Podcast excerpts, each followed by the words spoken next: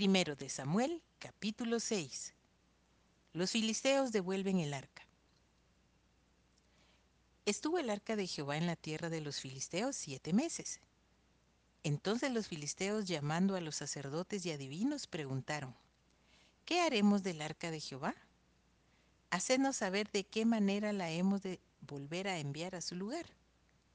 Ellos dijeron, si enviáis el arca del Dios de Israel, no la enviéis vacía, sino pagadle la expiación. Entonces seréis sanos y conoceréis por qué no se apartó de vosotros su mano. Y ellos dijeron, ¿y qué será la expiación que le pagaremos? Ellos respondieron, conforme al número de los príncipes de los filisteos, cinco tumores de oro y cinco ratones de oro, porque una misma plaga ha afligido a todos vosotros y a vuestros príncipes.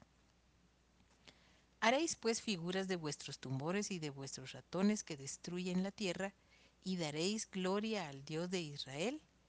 Quizá aliviará su mano de sobre vosotros y de sobre vuestros dioses y de sobre vuestra tierra.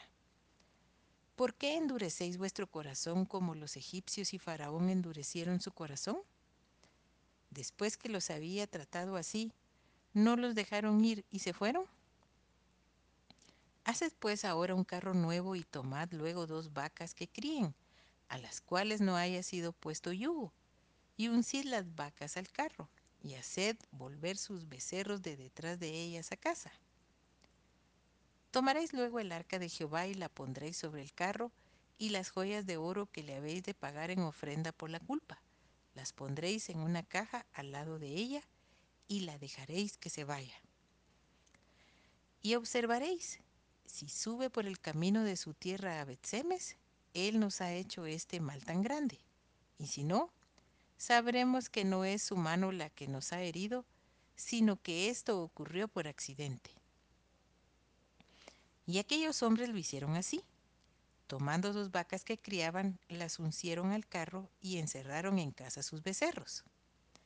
Luego pusieron el arca de Jehová sobre el carro y la caja con los ratones de oro y las figuras de sus tumores.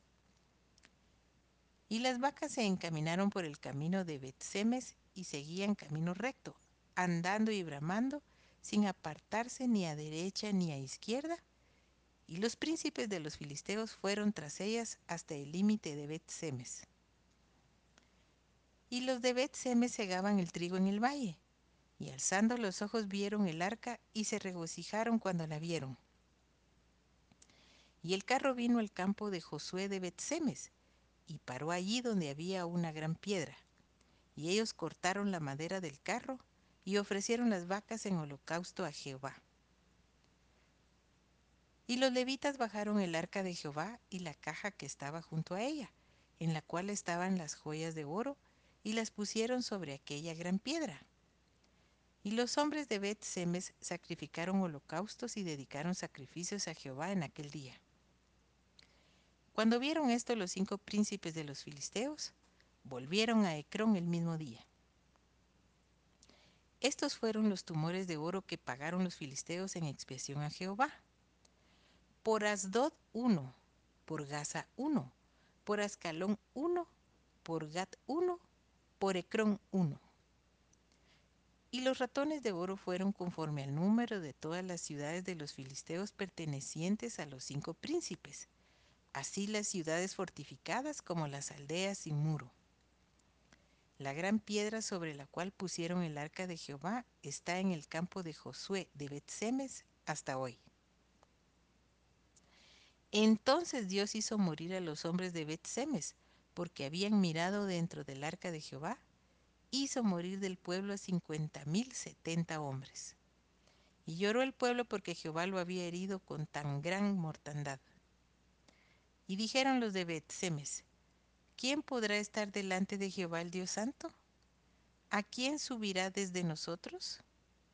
Y enviaron mensajeros a los habitantes de Kiriat Jearim diciendo, Los filisteos han devuelto el arca de Jehová Descended pues y llevadla a vosotros.